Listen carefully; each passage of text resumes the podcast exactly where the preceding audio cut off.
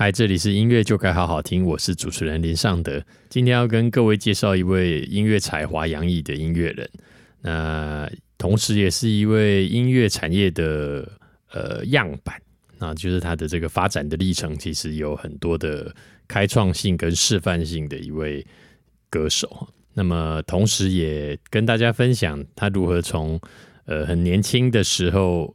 呃，在音乐的路上不断的耕耘啊，到最后能够在音乐之路封神的的过程啊。那么我们介绍今天介绍的歌手就是王力宏。那如果你是看到最近的新闻，想说，哎，我们这里头会不会讲一些什么新闻，或者是我们这个唱片圈内部的人才知道的事的的一些呃八卦的话，那差不多就可以转台了哈。本节目这个就只讨论音乐啊，其余的事情我们也不是太了解。好，那我们回到我们的主题。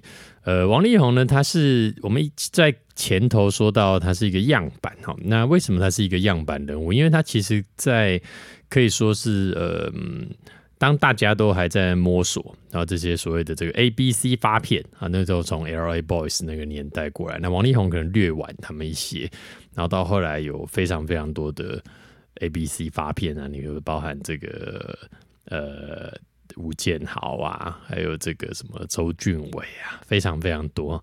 那大家其实唱片公司也都还在摸索，怎么样跟这些呃看起来是黄皮肤、黑头发，那其实内心是老外的人，这个沟通相处，然后怎么样引导他们进入台湾这个市场。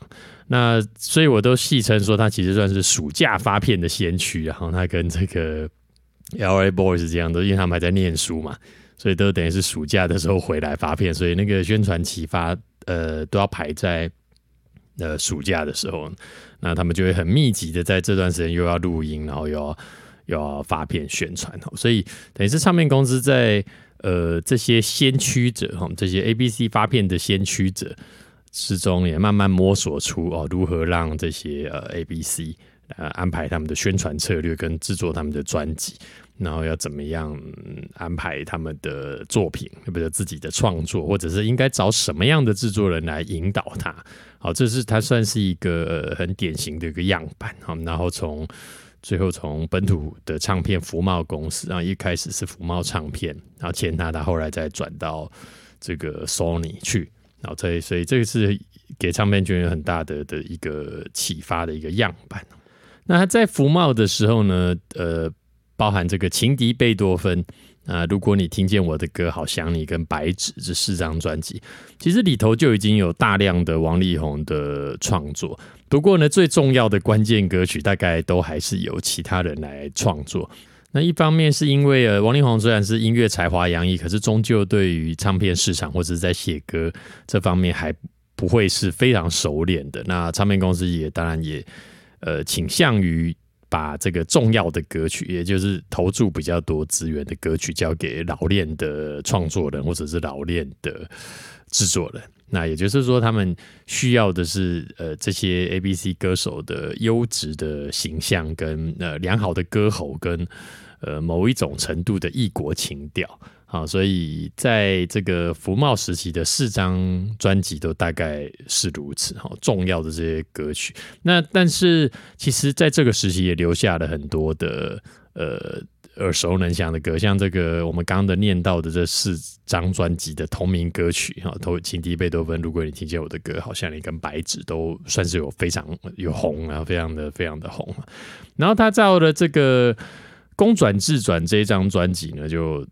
这个约满，然后到了索尼唱片，那这时候他当然会希望能够有更多的主导音乐的空间啊，因为他一开始就是因为很喜欢音乐才开始做这件事情嘛，所以他在一些访问里面有提到说他在福茂的时期，就是呃放假回到台湾之后呢，就一直蹲在制作人或者是编曲旁边跟着学哈。那到了 Sony 的时期，我我相信他跳到 Sony。一定也有相当程度是呃，希望能够有更多的音乐主导权来作为谈判的筹码，但唱片公司还是希望能够有一个呃协助者的角色，就是更了解市场，或者或许对对于这个创作歌手都还不是百分之一百放心，所以那时候就找了 Jim Lee 老师来跟他一起合作。那么他们在合作公转自转呢，也获得了在金曲奖也获得了肯定。那么 Jim Lee 老师他是呃，他中文名字叫李正全，然后他其实是原本在香港滚石，然后有这个制作 Beyond 的专辑，然后获得了很好的成绩。然后后来就来台湾，也做了非常非常多的呃歌曲。那么，因为他有这个怎么讲？因为香港人哈，这个感觉起来好像是比较洋派一些哈，所以他知道如何引导这些 A B C 哈，至少他们都是讲英文的嘛，是吧？就是那个年代的的的模式大概是讲要找一个洋派的，然后对外国可能比较了解的制作人，然后所以很有可能就是 Jim Lee 老师或者是这个王志平老师。他们都是有比较有这个国外的的色彩的，好，所以在这张专辑呢，他们呃就跟君丽老师有很多的合作。那到了后来呢，当然就在往下走，这个不可能错过你啊，然后永远的第一天都开始有很好很好的成绩，然后但是我们前面讲的非常非常的快，好像七张专辑被我们两三句话就讲完了，那是因为接下来我们要花比较多的篇幅在讲他的。真正封神之路了哈，那从第八章的唯一开始说哈，那么唯一这个就是在这张专辑之前，当然王力宏已经开拓了很多的音乐的可能性，然后他的创作跟制作的空间也越来越大，但终究其实唱片公司都还是会干涉了，因为。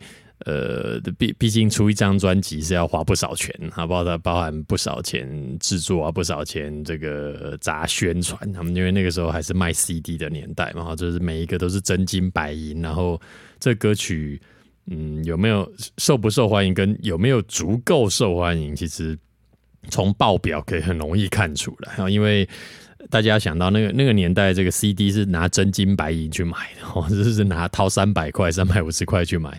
不是在啊，Spotify 有月费，或者是 YouTube 可以听免钱的那个时代，所以报表一出来，大家就可以知道这个歌有没有中啊。那上面就很喜欢讲有没有中，中就是中间的中了，有没有？要丢招了哈！如果是用这个卖衣服来讲的话，是是这样子哈。所以他要争取他百分之一百的主导权，那唱片公司当然也不可能百分之一百放手嘛，是吧哈？除非呢，你有很能够打动人心，也就是说你很能打的歌出现。好，所以接下来我们就要用他的从呃唯一不可思议呃心中日月跟盖世英雄的四首。这个巴拉歌、抒情歌、主打歌，来跟大家分享一下他的写歌的一些手法的改变哈。那么这分这四首歌分别是《唯一》，这是在《唯一》这张专辑。然后啊，《不可思议》是你不在。那心中的日月是《Forever Love》。嗯，盖世英雄是《Kiss Goodbye》哈。那么在唯一等于是开拓了他他一个抒情歌的一个样态哈，有点像是承接了这个白纸啊啊，好想你这些路线哈。不过呢，因为那些歌不是他写的，那唯一是一首他在市场上有很大的成绩的一首歌哈，但他终究没有成为这个让他成为第一名的那一首歌哈。那我们接下来要跟大家。分享的就有点点像是这个唱片圈不传秘籍 哈，这个写歌的一些嗯秘方。那这我在之前的我们的 podcast 里头应该都有讲过哈。我们讲说华语流行音乐作曲有几个这个原则哈，就是巴拉歌、大巴拉、大众的歌有几个原则。第一个是以八分音符为主体，然后第二个是副歌要是上行的。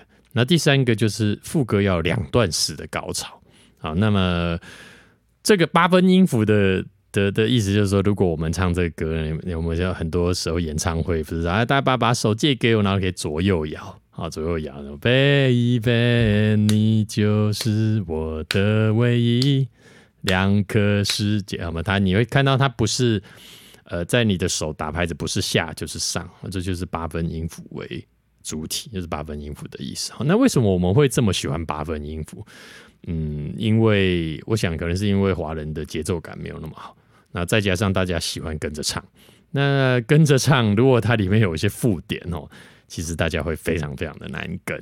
所以在这个第二首歌，你不在这个呢，你不在哒哒哒哒哒哒，那个你不在，它就不是在八分上，它就是有比较丰富的附点。所以如果这首歌在大合唱的场合呢，一来是大家会嗯没有办法跟唱。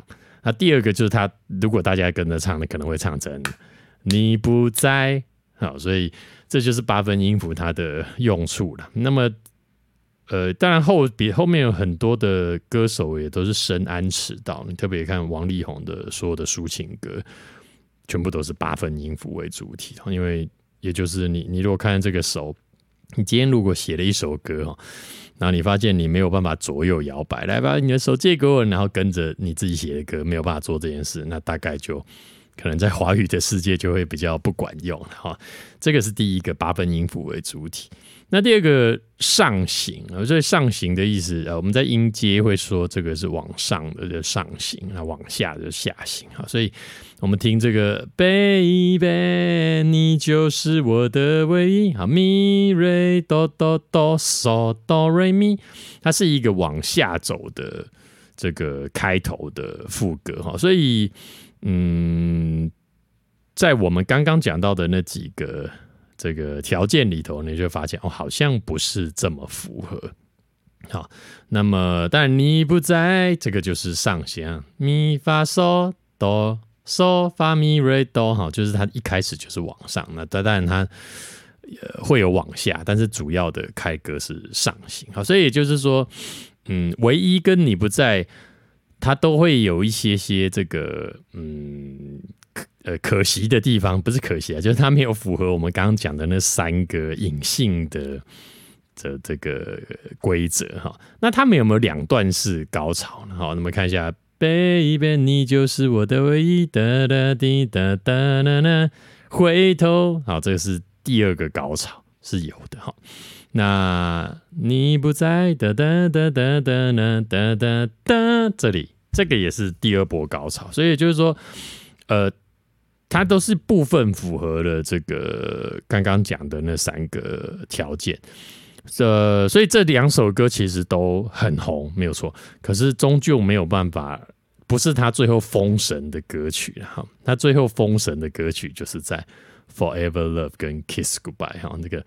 Forever Love》《Forever Love》，然后咪发嗦拉，这个就是上行，然后。瑞咪发嗦啊哆瑞咪发咪咪瑞瑞哆哆嗦咪咪发哆啦，好，所以这边就是有个第二波的高潮，也就是说它的音高比嗯第一次的那个高潮要更高了，那所以有符合这个条件，那有八分音符为主体，副歌又上行。所以他在这首歌在市场上就获得了很好的反应。那我们所以很好的反应，当然就是 CD 上面的销售量了哈。那么 Kiss Goodbye 也是这样子哈。嗯，每一次和你分开，每一次哒哒哒哒，然后这个是一个上行嘛。呃，So Fa Mi Re Mi Fa Mi 好，So Re Do Si Do Re Do，接下来第二波高潮就在这。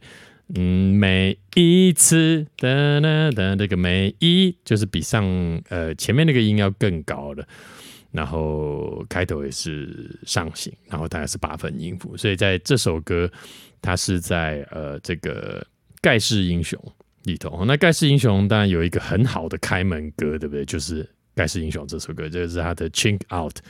那根据王力宏他自己的。期许是他希望能够做出属于华人的这个嘻哈音乐。那学理上应该这个要是呃呃，就因为他这是一个举出一个大旗子嘛，好，应该要是反应最好的哈。可是呢，这个我们那时候有有有有前辈在这个 Sony 唱片担任这个高层啊，那他就告诉我们说，其实最后真正让销售量动起来的还是 Kiss Goodbye 哈。所以其实我们不是说。嗯，我们这么喜欢呃做唱片的人哈，就是这么喜欢巴拉格，或者是嗯这么好像这么死板，这么死骨不化，怎么怎么老是喜欢写巴拉格，喜欢做巴拉格？是因为我们有嗯一次、两次、三次、五十次的伤痛经验，就是我们做了很多很新潮的音乐、很棒的音乐，或者是很前进的音乐，但最后大家最喜欢的还是抒情歌，而且都是我们刚刚讲的那几个条件的东西。好，所以嗯，这个就提供大家做。参考了，那么这四首歌，我觉得也也相当程度是，呃，我认为是王力宏在摸索他的情歌的写作的方法。好，那你也可以在《Forever Love》的这首歌的编曲上，你可以很清楚的听到米西亚的这个《Everything》的编曲的影子。哈，那因为因为这首歌在对亚洲人的影响太大，就是那个。呃，Your Everything，好，大家可以把呃这首歌的编曲跟 Forever Love 两个一相互比较一下，其实有蛮类似的这个呃编曲的架构哈，只是架构而因为它的旋律跟和弦其实都完全是不一样的。那也可以证明这个王力宏他在音乐上其实是有非常认真思考过，然后有想思考过呃市场与创作之间的关系，那怎么样优化？怎么样？呃，让自己的歌可以被更多人听到。所以他在《Forever Love》跟《Kiss Goodbye》应该就是在中国有很好的这个销售的反应哈，也就是说，这两首歌算是深入人心了。那么自此之后呢，他就已经是呃。完全掌握巴拉哥的要诀哈，那所以他后来写的歌其实都符合这样子的条件。那如果不在这个条件里头呢，他其实也是呃有自觉的。也就是说，我们常讲说写歌要你要知道自己在写什么，就是说我知道巴拉歌怎么写，但我不这么写，我想要避开，我想要做一些创新。跟你不知道巴拉歌长成什么样子，然后你要去写一些。创新的抒情歌创新的歌路要被大家接受，其实那是不一样的层次啊，所以这个是王力宏在创作方面的的一些改变哈。我们就是举这个抒情歌为例哈，这四首抒情歌是他很重要的一个演变的过程。好，那么接下来呢，我们来听一下《盖世英雄》这首歌了。那么《盖世英雄》，其实我第一次听到的时候就觉得非常的。嗯，震惊哈，就是确实是非常的前卫，非常的勇敢。你到了现在，好像嘻哈已经变成是一个主流中的主流的时候，再听，你还是会觉得他那在这个呃两千零五年做这件事是真的蛮前卫。你现在听还是觉得非常的前卫，里头有了这个呃有京剧，然后也有非常新颖的编曲。那我们现在，我们让我们来听一下《盖世英雄》。如果您是使用 KKBOX 聆听的朋友呢，接下来就会直接播放这首歌了。如果您不是使用 KKBOX 听的朋友呢，就请你跳出来到呃其他地方去听一下这首歌曲，请听。啊，这个非常的优美的钢琴弦乐哈，那当然歌声是没话说了，非常好听的一首抒情歌。那我们最后来做个呃结尾好了，我们从这个《龙的传人》跟《盖世英雄》说起了。那但《龙的传人》这首歌，因为是李健富的歌曲，原来是王力宏的亲戚。那我们其实呃，大家以前有时候会会讲说，其实大概都只有嗯 A、B、C 啊，就是不管是哪一种 B、C，就是你你不是生活在华人世界长大的人，会对。龙的传人有兴趣，或者会对这种传统文化有兴趣，这当然是个戏称。那同时，其实也是呃，A、B、C 们对于这个文化的认同啊。那在在在龙的传人，还有被这个糯米船拿出来这个这个调侃了一下，是吧？哈，那个时候也闹得这个满城风雨了哈。那总之。这个盖世英雄跟龙的传人，他都是希望在嗯，大家能够呃正视自己的这个根源嘛，这个黄皮肤黑头发。那但是这件事情呢，其实，在你如果四周围都是黄皮肤黑头发的人的世界，是真的是不太会被嗯体会出来。但我相信王力宏的体会是很深刻的，因为他就处在的就不是黄皮肤黑头发的世界。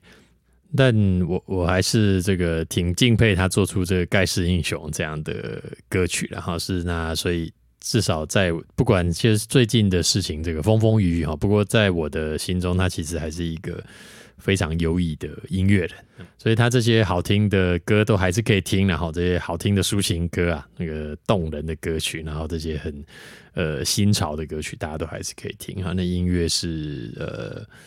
不只是他他自己的作品，而是很多工作人员的心血，同时也是那个时代的这个缩影。好，所以大家还是可以多听听这些音乐。那么，我们这一集就讲到这边了。那祝各位有美好的一天，拜拜。好，实在是太酷了。那这里头有呃，包含了这个 rapper 这个欧阳靖哈，到了这个中国有嘻哈的时候，大家有更多人认识他这个欧阳靖，那以及这个京剧的老师李岩。那确实哈，我还是要讲，那是非常勇敢的一个音乐风格哈。那么接下来来看一下王力宏他的音乐的自我提升之道，哈哈，这个。这边又开始是我们这个幕后音乐人很感兴趣的地方了哈。那么，呃，王力宏他当然有音乐上有很大的企图心，那么他也在作曲上不断的呃寻找。我不敢讲这个叫精进，因为他本来程度就非常好，他不断的寻找他自己的呃。创作跟大众的交集，好，那还找到了。那他也希望做这个国际化的音乐。那么我们要做国际化的音乐，当然 sound quality 要是国际化的吧，是吧？要是国世界一等的。那么我们要现在要讲的就是，呃，王力宏在这个心中的日月盖世英雄跟改变自己，还有呃心跳这几张专辑呢。他是找这个 Miguzowski 这一位非常优秀的混音师来帮他操刀的哈。那么为什么我们要提这这位仁兄哈？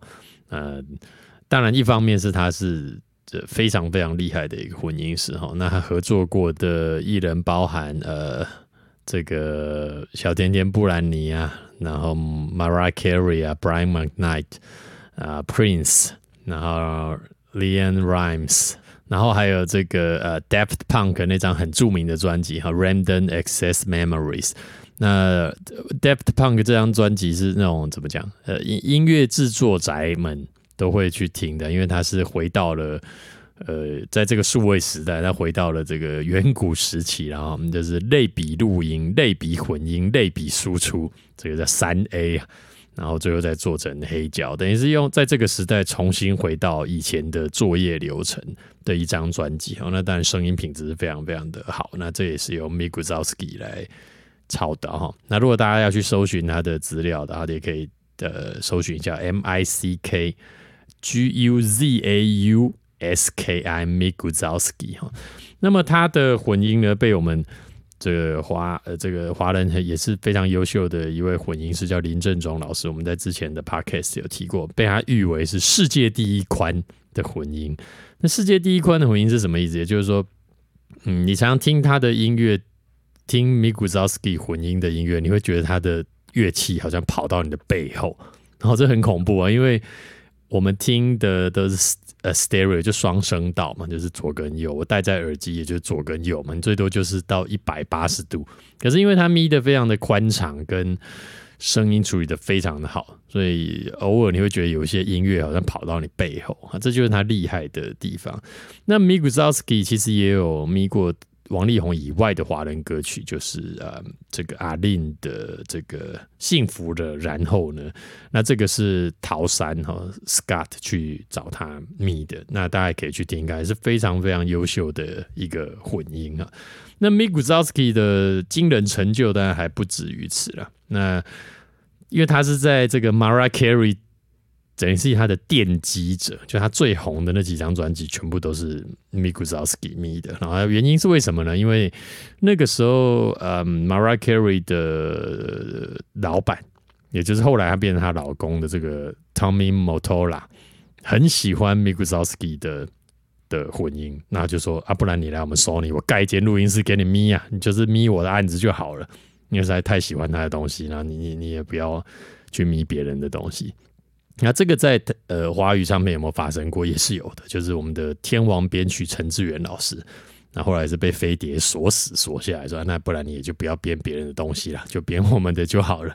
好，总之他是有这样经典传奇地位的一一个混音师哈。那么王力宏的音乐找他咪有没有道理？我认为是非常有道理哦，因为他的音乐很细致，然后和和弦和声很。呃，丰富，所以他需要一个很很精致的混音师帮他来做操刀。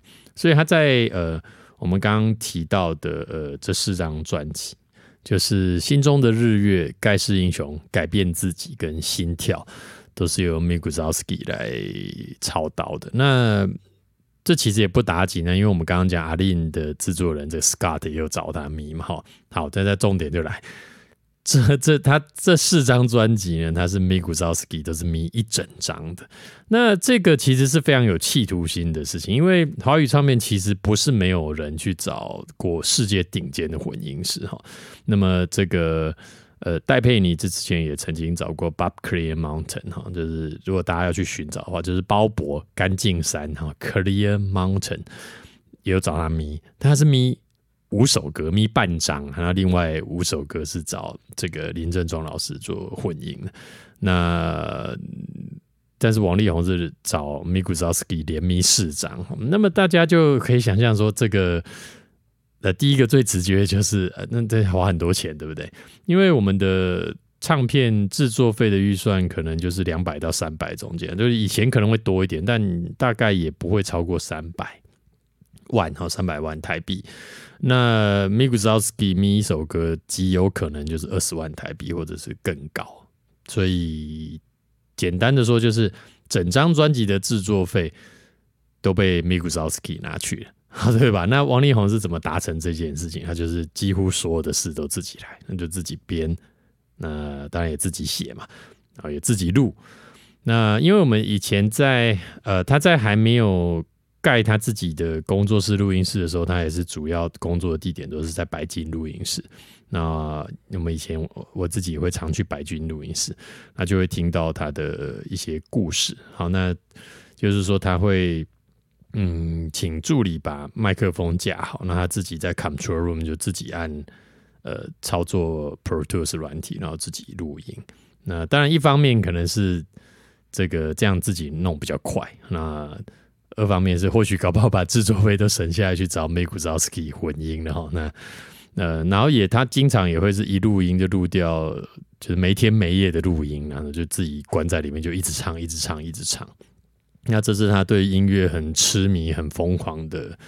的的的地方，那当然也有呃，这些媒体有讲过，他这个私底下生活很不修边幅啊，他都是在做音乐，然后这个也确实是如此，他会穿睡衣去录音室，也就是他其实是一个非常典型的音乐人，不不不太典型啊，其实是有点太努力的的音乐人，因为我们就没有这么努力嘛，啊，所以成就当然是比不上人家。那那刚刚说这个自己。呃，自己在 control room 录是嗯有什么特别的地方哦？那因为在那个年代，然后就是大家都还觉得呃应该要找个录音师，然后歌手在呃就 tracking room 录，然后呃制作人在嗯 control room 听哈，那等于是说有个人帮你听一下，然后或者是有个人有些人帮你操作这些机器，你还是可以比较轻松的。呃，并并且有比较公正的耳朵可以帮你听好，但他那个时候就不这么做了，那就是自己在关在一个小房间录。那可能我们那时候的想法还会说，哎，那这样不是会录到什么机器风扇的声音啊什么的？因为电脑还是会有声音嘛。事实上也是会有，可是我想大家在他的观念里面，那个已经不是最重要的事情哈，就是他想要追求的是呃。百分之一百能由自己掌控的的音乐的世界，好，那这是我对他的一些嗯了解，好的很多是侧面了解的哈。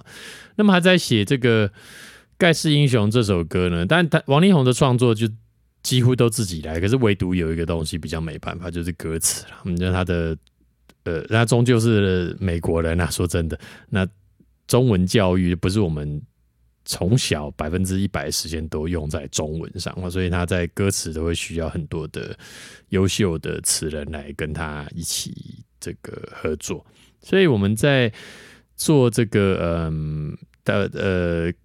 有一次，我们因为我们以我以前是在这个 FIR 的这个制作公司嘛，那么 FIR 有一首歌是跟五月天合作，还有孙燕姿合作，叫做 First Day 嘛，那叫第一天哈。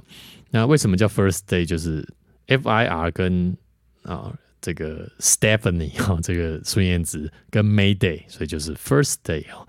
那在做这张专辑的时候，当然呃曲是五月天跟呃孙燕姿跟呃，F.I.R. 一起写嘛，那词当然毫无疑问，那就是阿信写了嘛，那谁写的赢他嘞？是不是啊？